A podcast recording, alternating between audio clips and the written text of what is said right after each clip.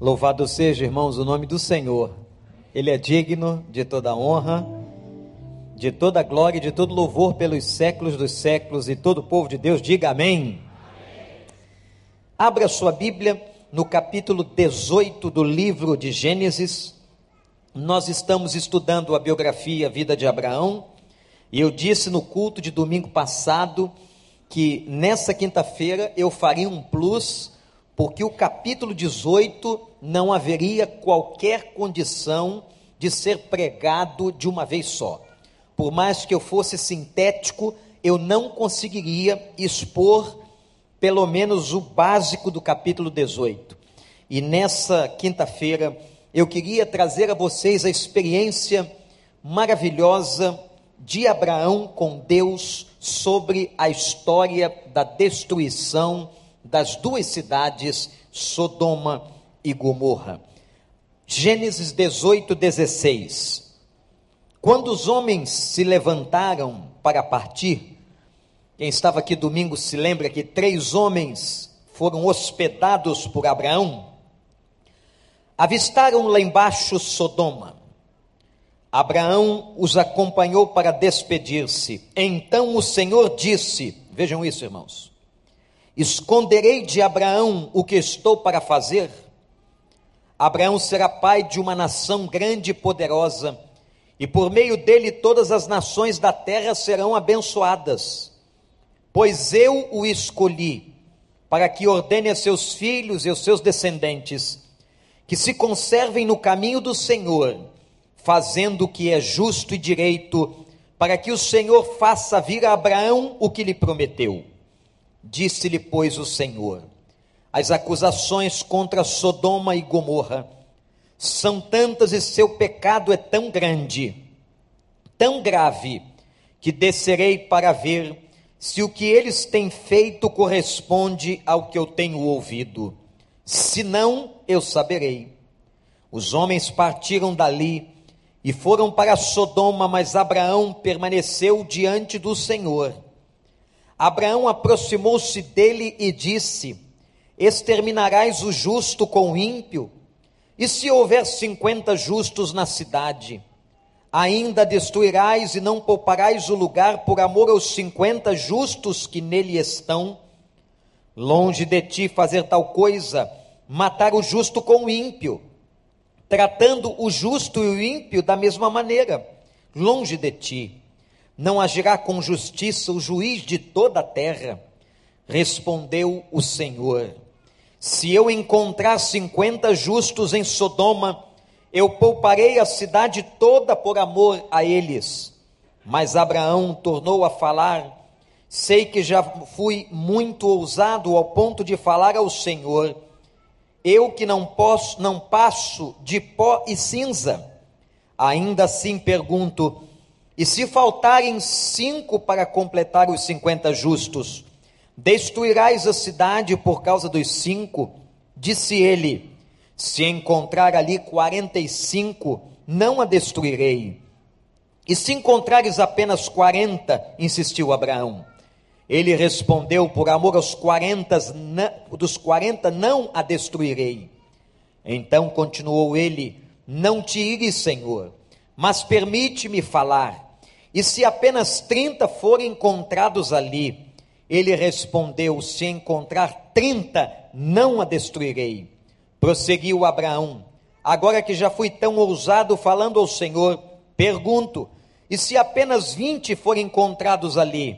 Ele respondeu: Por amor aos vinte, não a destruirei. Então Abraão disse ainda: Não te ires, Senhor, mas permite-me falar só mais uma vez.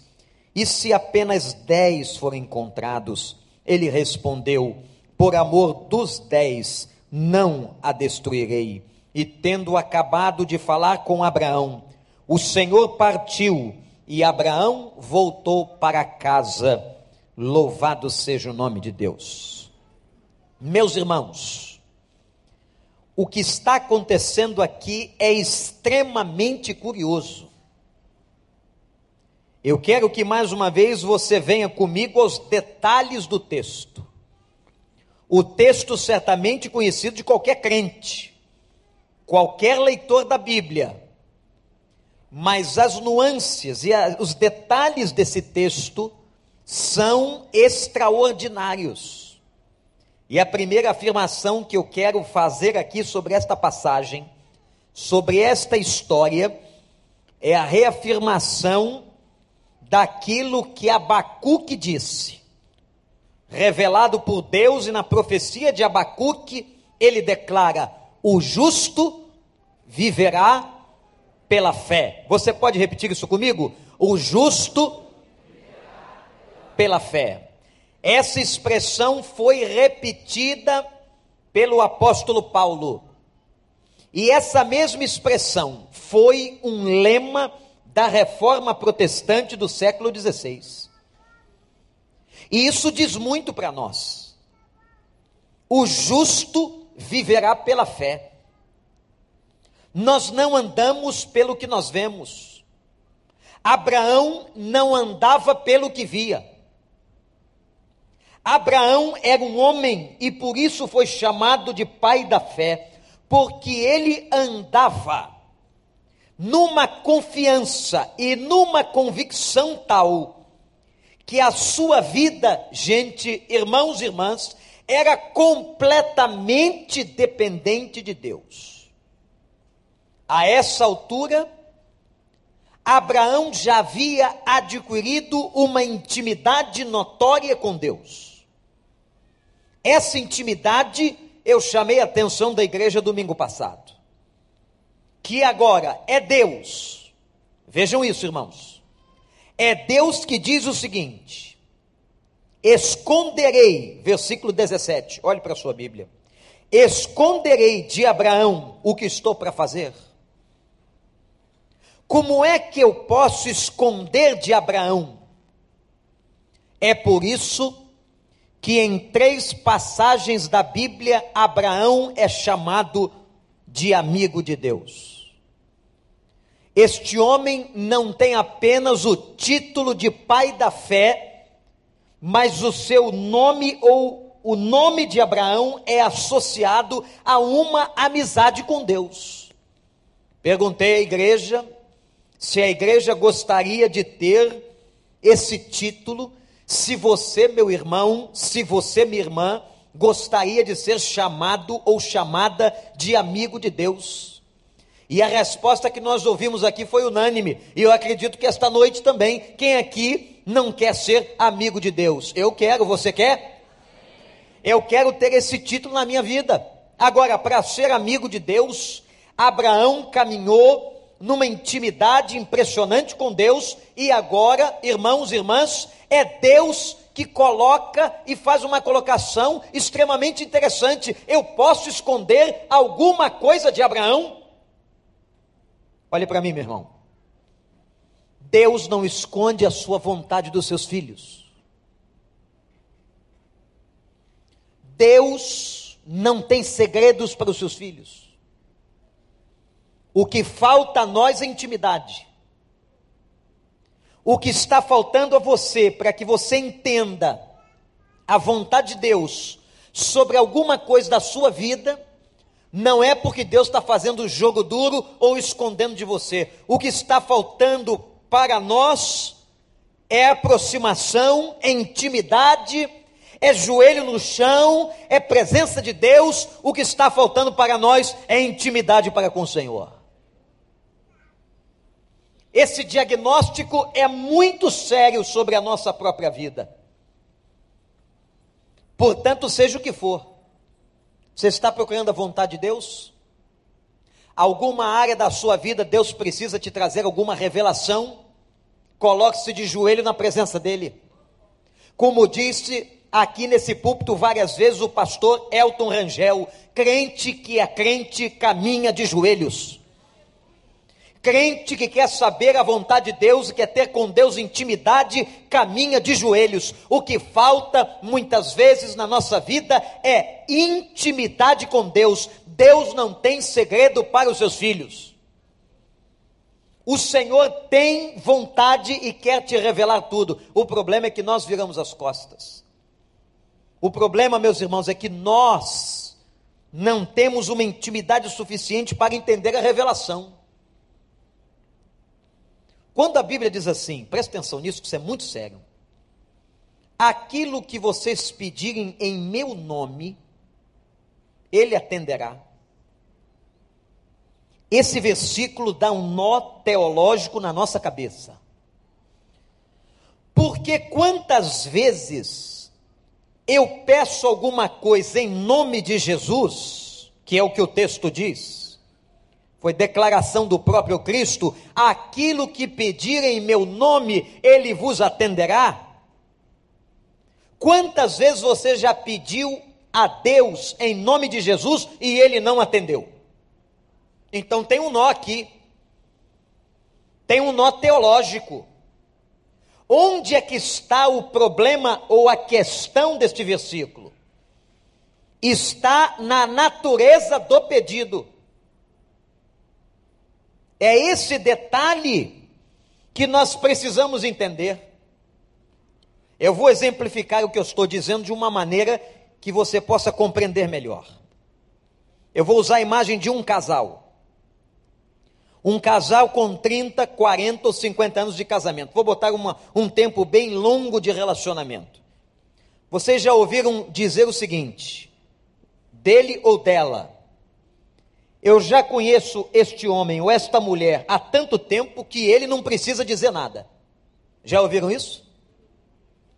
Pelo olhar, pelo comportamento, pela maneira de sentar no sofá pela maneira de tomar o café da manhã, pela maneira de dar boa noite. Isso é verdade ou não, irmãos?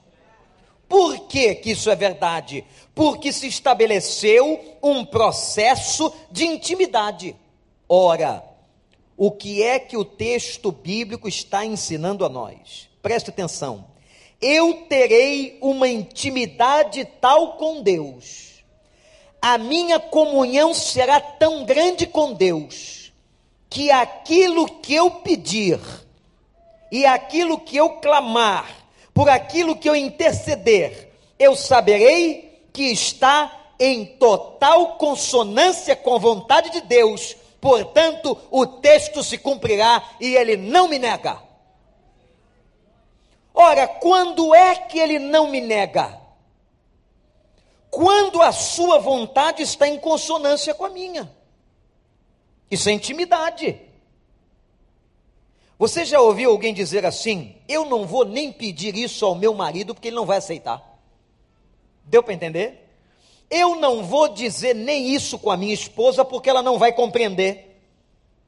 O que está estabelecido aqui é um processo de intimidade. Ora, vamos trazer isso para o mundo espiritual. Quando você conhece a Deus, quando você está andando de joelhos, quando você tem intimidade com Deus, o que você vai pedir a Deus, o que você vai clamar a Deus, é aquilo que você sabe que Ele pode atender, que está em consonância com a sua vontade. Você não pede o absurdo, porque você tem intimidade. E aí o texto de Jesus se cumpre. Tudo aquilo que pedirem em meu nome, ele vos atenderá. Atenderá por quê? Porque há uma completa e absoluta consonância com a vontade de Deus.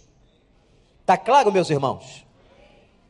Então, o que está faltando a nós muitas vezes é entendermos que Deus não brinca de esconder com a gente.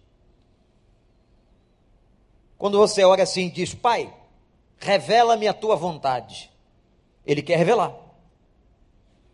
O problema não é a revelação de Deus, o problema é o entender a revelação.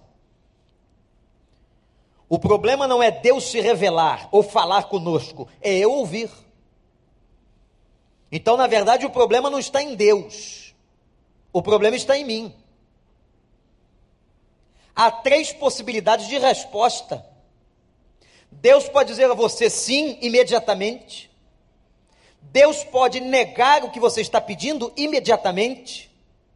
Ou Deus pode dizer a você que esse não é o tempo, que você deve aguardar ainda. Então, por essas três vertentes, de qualquer maneira, Deus está falando. Agora, meus irmãos, eu chego à conclusão que o que falta a nós é uma vida de oração, O que falta à igreja brasileira é uma vida de mais intimidade. O que falta a nós, crentes daqui, é mais comunhão com Deus. Quando eu estou falando da igreja brasileira, eu estou falando de nós, de mim, de você. Eu queria que você colocasse a mão na sua consciência e que você pensasse o seguinte: você está satisfeito? Responda com sinceridade, lá no fundo do coração. Você está satisfeito com a sua vida de oração? Você ora suficientemente? Você tem uma vida de intimidade com Deus? Você pede as coisas e sabe que o que você está pedindo está em consonância com a vontade de Deus?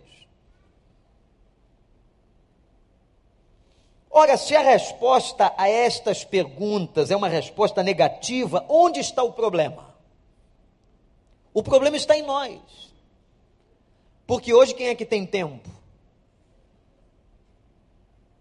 Eu não tenho tempo para orar. Há um livro intitulado Ocupado Demais para Orar. Leiam esse livro. Extraordinário. Pessoas que estão ocupadas demais para orar. Ou que entendem a oração de uma maneira absolutamente equivocada. Entendem a oração, por exemplo, como um momento em que eu tenho que parar e fechar os olhos. Ora, se eu tenho que parar e fechar os olhos, eu nunca posso orar dirigindo um carro. Ou então eu tenho que orar no ambiente da igreja. Ou então eu tenho que orar mediante a presença de uma autoridade religiosa. Não é nada disso. Irmãos, gente, isso é doutrina. O véu que separava já não separa mais. Louvado seja o nome de Deus. Qualquer um de vocês aqui, qualquer um de nós tem acesso ao Santo dos Santos. Você pode ir direto a Deus pelo sangue e pelo nome de Jesus. Amém, gente? Glória a Deus. Eu não preciso de pastor, eu não preciso de um outro irmão, eu não preciso de lugar, não há isso. Os verdadeiros adoradores adorarão ao Pai em espírito e em verdade. Não é no monte do recreio, nem no monte Gerazim, nem no monte da Assembleia de Deus, nem no monte de outra denominação. Eu falo com Deus onde eu quiser. Eu abro meu coração, porque Ele abriu a porta, Ele inaugurou esse acesso pelo sangue do Cordeiro. Eu falo com Deus no carro, eu falo com Deus em casa, eu falo com Deus no trabalho, eu falo com Deus de olho fechado, eu falo com Deus de olho aberto, eu falo com Deus na montanha, eu falo com Deus aqui na planície. Culto no morro é bom, mas pode fazer culto na planície. Que tem gente que inclusive não pode mais subir o morro. Até porque os morros estão se escassos, né? ficando escassos. E segundo, tem gente que não tem condição física. Ouvi uma senhora uma vez dizer, pastor, eu queria tanto ser uma mulher de oração. Eu falei, por que não é? Porque eu não consigo subir no morro, eu tenho artrose. Eu falei, quem disse que a senhora não pode ser mulher de oração na planície? Não é porque a minha igreja leva todo mundo para o morro. Isso é uma questão de doutrina. Isso é uma questão de entendimento do que é oração.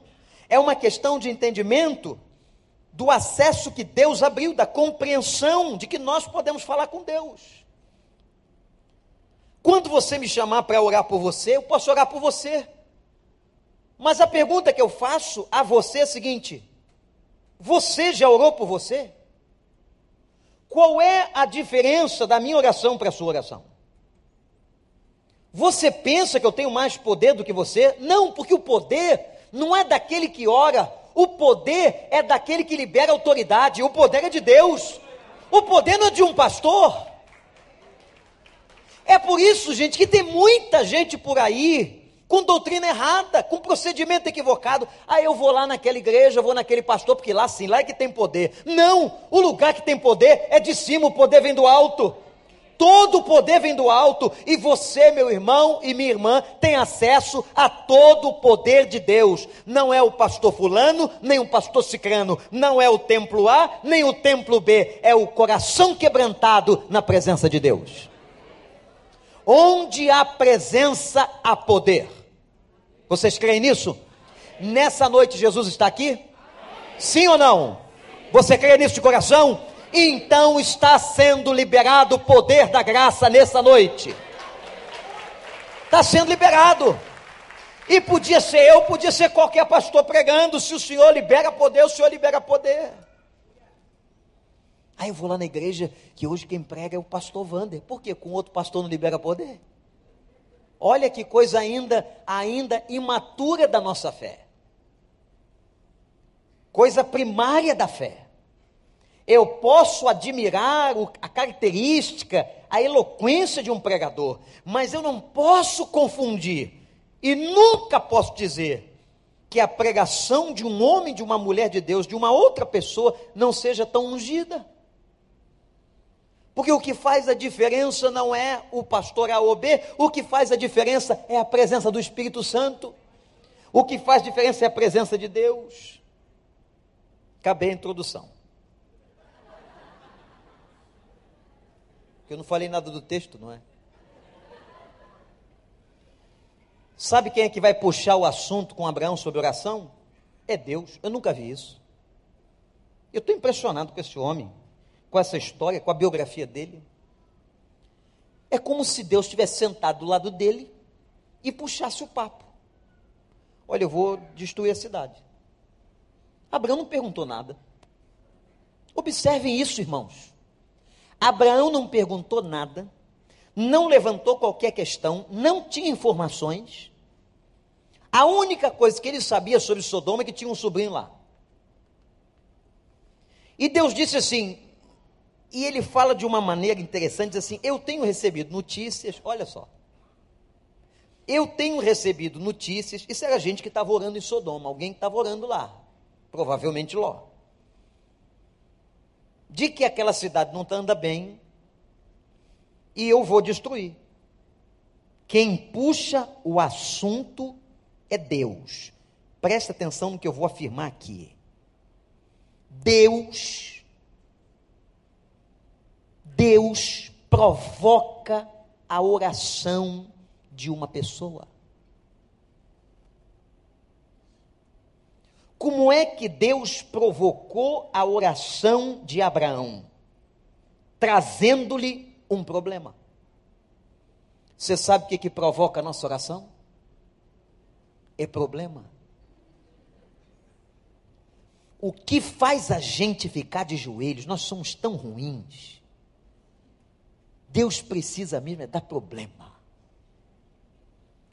Porque se tiver tudo bem, se as férias são maravilhosas, você está com uma boa e gorda conta bancária, estabilizado no trabalho, a saúde está intacta, você começa a se afastar do Senhor.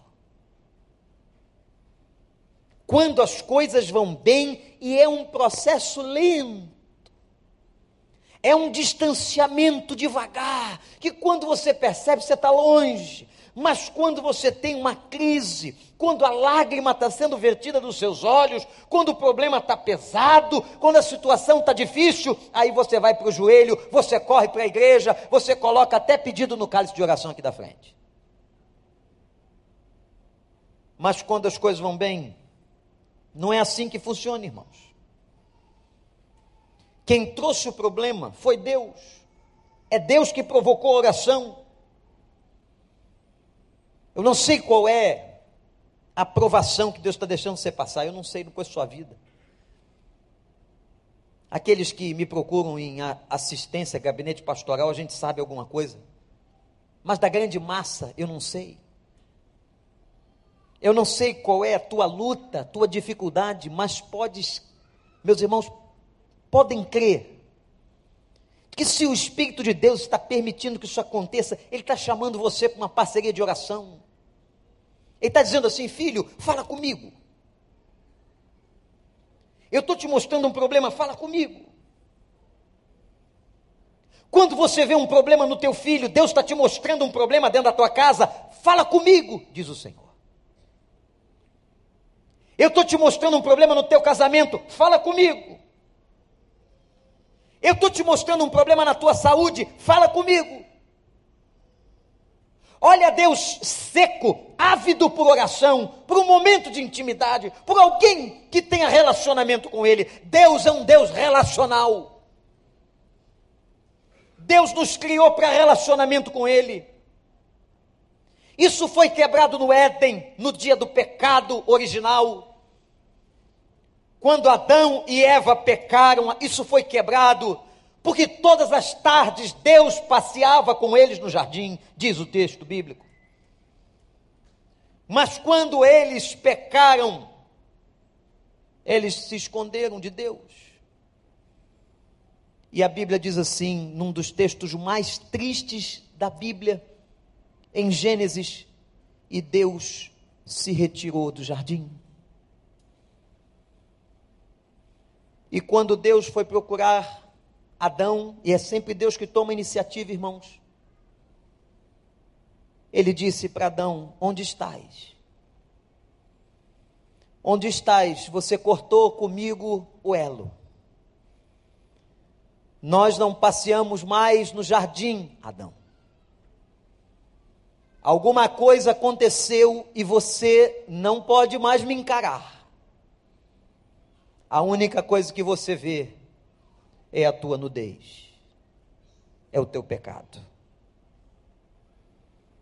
Irmão, minha irmã, quando você tiver um problema na sua vida, porque esse ano de 2015 nós vamos ter lutas, todos nós.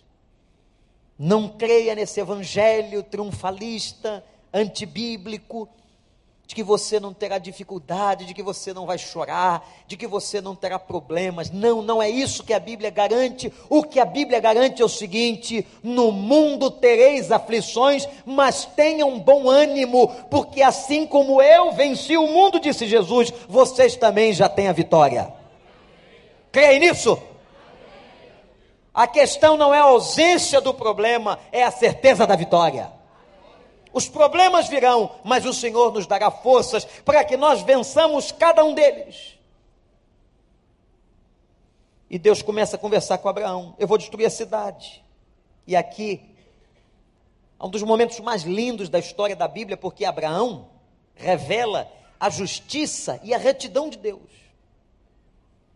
Ele diz assim: Eu sei que o Senhor é justo. Ele chamou Deus aqui no texto de juiz da terra. Juiz justo. Não basta ser juiz, não é? Tem que ser um juiz justo. Como se ele estivesse profetizando na história a existência de juízes injustos. Será que tem, gente? Mas esse a quem Abraão está falando é um juiz justo. E ele diz assim: o Senhor é reto. O Senhor jamais vai tratar, olha que coisa linda, o Senhor jamais vai tratar um homem justo, um homem digno, como um homem ímpio. O peso é diferente, a situação é diferente, as consequências serão diferentes.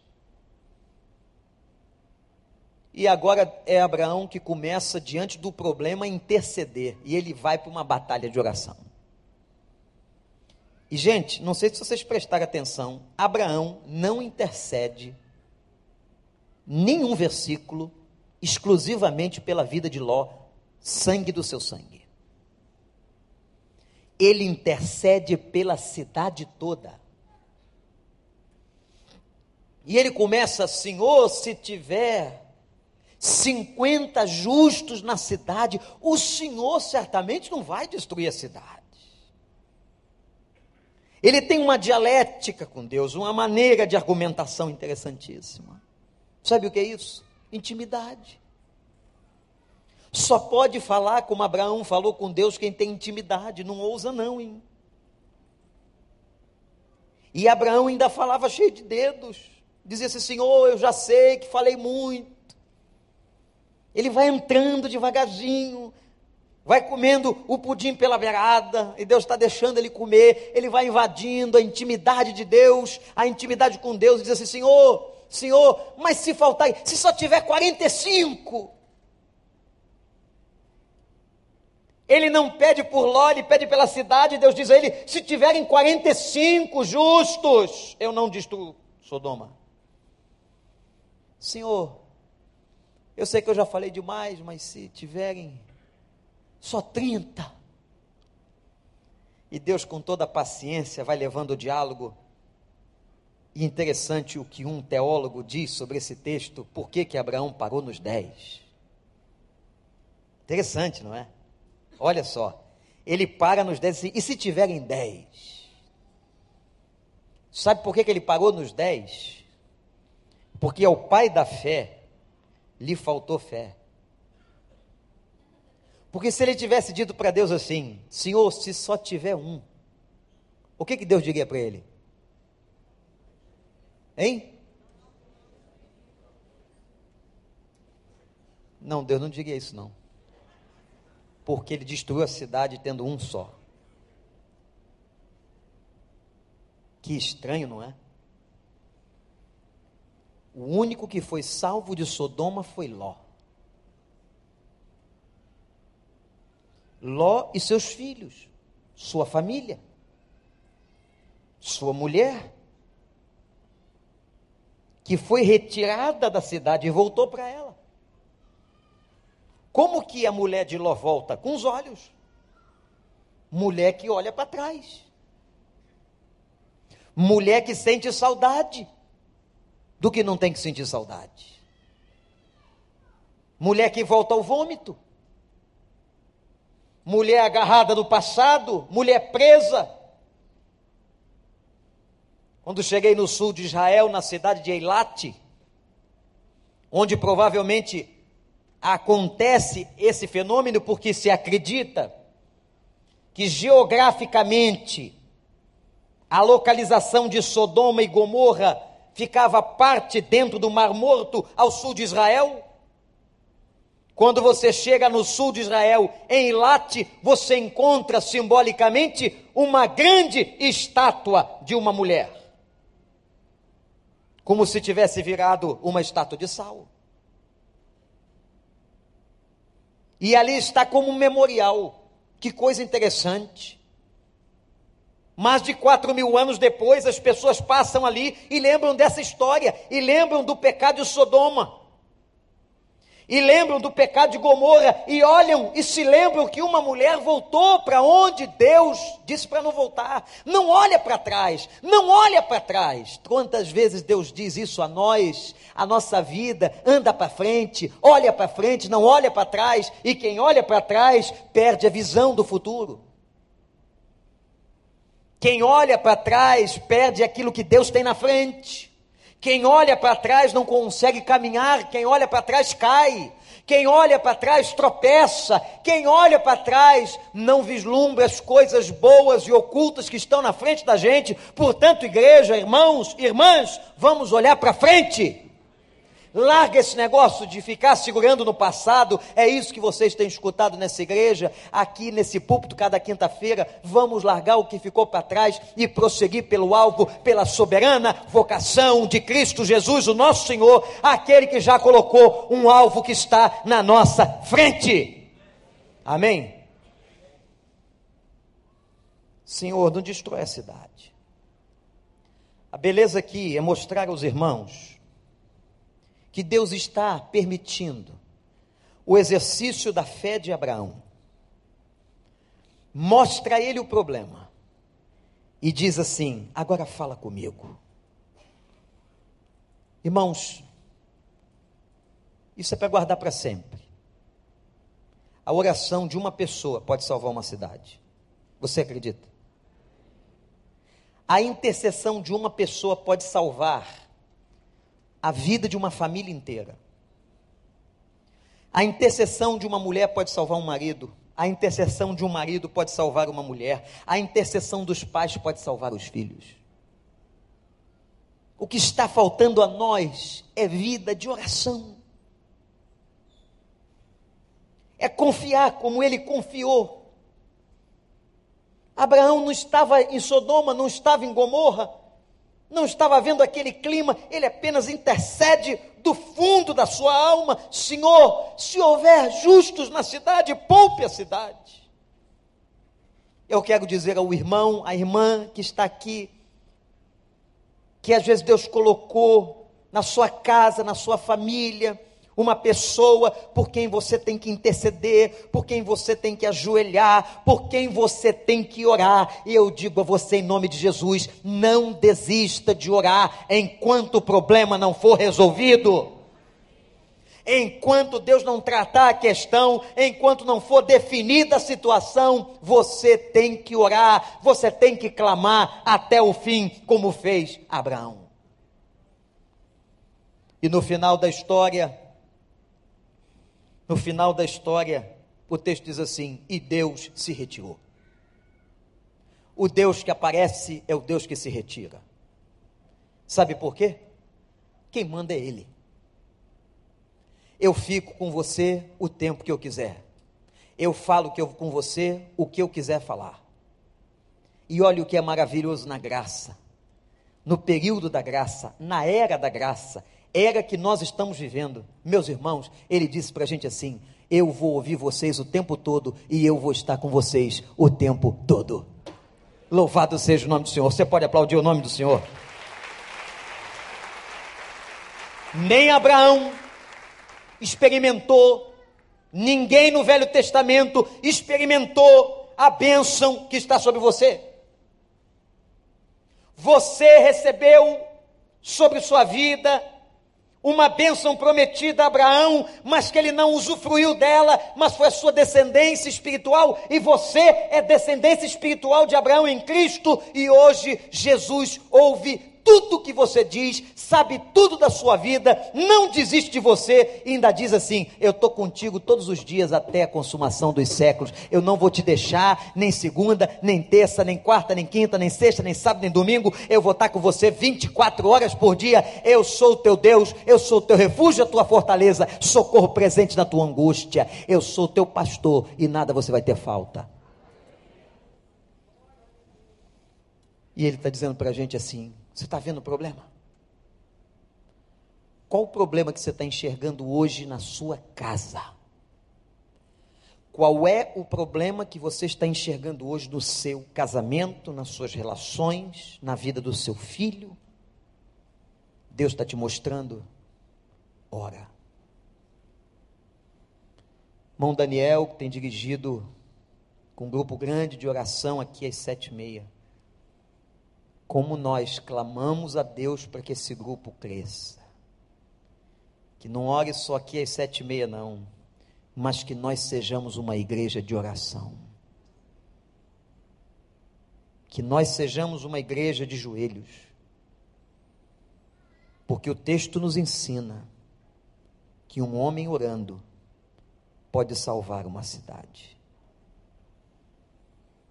Vai depender de mim e de você de acreditarmos nisso, de que uma igreja como a nossa, tão pequena em relação a uma cidade com mais de 10 milhões de habitantes, mas que nós aqui e daqui podemos orar, e Deus pode agir no meio dessa cidade. Deus pode agir naquela casa, naquele vizinho, naquele coração. Porque você, meu irmão, minha irmã, tem intimidade com Deus. E ele vai dizer assim: Eu não posso esconder nada do Daniel. Que coisa, hein? Eu não posso esconder nada da Simone. Eu não posso esconder nada do Manuel. Eu não posso esconder nada do Davi. Eu não posso esconder nada do Tadeu. Eu não posso esconder nada da Maria. Eu não posso esconder. Sabe por que, que eu não posso esconder? Porque é meu amigo. E eu dou toda a liberdade. Ô gente, vocês que vêm aqui, muitos nos grupos de partilha, para tratar questões tão sérias da alma, eu quero dizer uma coisa para vocês: tudo, tudo tem jeito. Qualquer problema, qualquer crise, qualquer situação da vida tem jeito.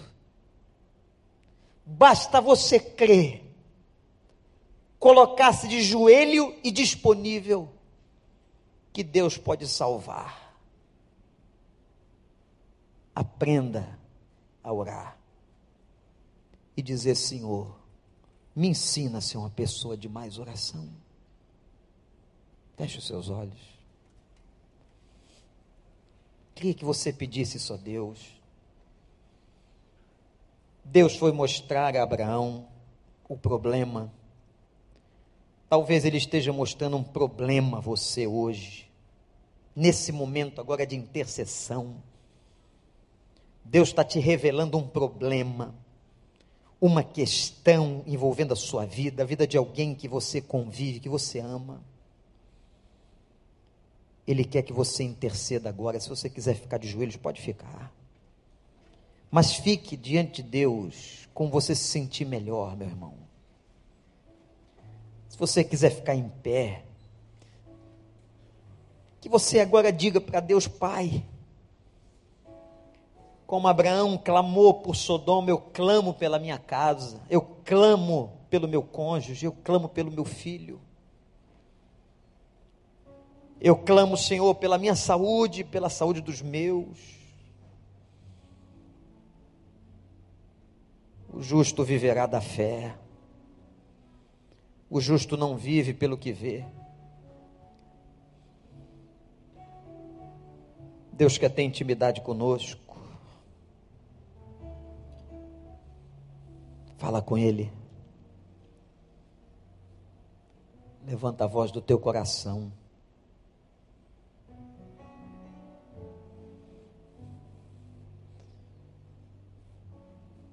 Pede para Deus para que você em 2015 seja uma pessoa que ore mais, muito mais, do que o que você tem orado.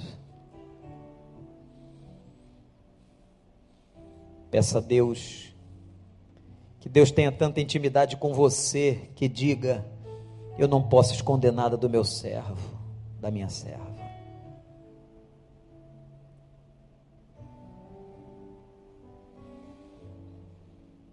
Meu Deus, meu Pai, nós te louvamos essa noite, pelo culto, pela experiência deste momento, pela tua presença, que nós temos acesso à tua intimidade que o Senhor tem nos chamado à intimidade, Senhor. Quando o Senhor mostra um problema na nossa vida, não é para nos pisar, mas é para nos chamar para o quarto da intimidade. Para que fechemos a porta e clamemos: Deus, ajuda-nos a que sejamos homens e mulheres de oração que possamos entender que a oração de um justo pode muito nos seus efeitos, como diz a tua palavra. Que a oração de cada um de nós pode salvar essa cidade, pode salvar vidas, pode resgatar famílias, pode restaurar casamentos. Quantos aqui, Senhor, já foram abençoados por respostas de oração? Ó oh, meu Deus, meu Pai dá a todos nós uma fé maior, a fim de que possamos crer naquilo que ouvimos. Desenvolve a nossa fé, nos dê essa intimidade e que nós, ó Deus, tenhamos uma vida na tua presença de oração e de intimidade, Senhor. Nós oramos em nome de Jesus Cristo, aquele que abriu o caminho para chegarmos até o Senhor. Amém.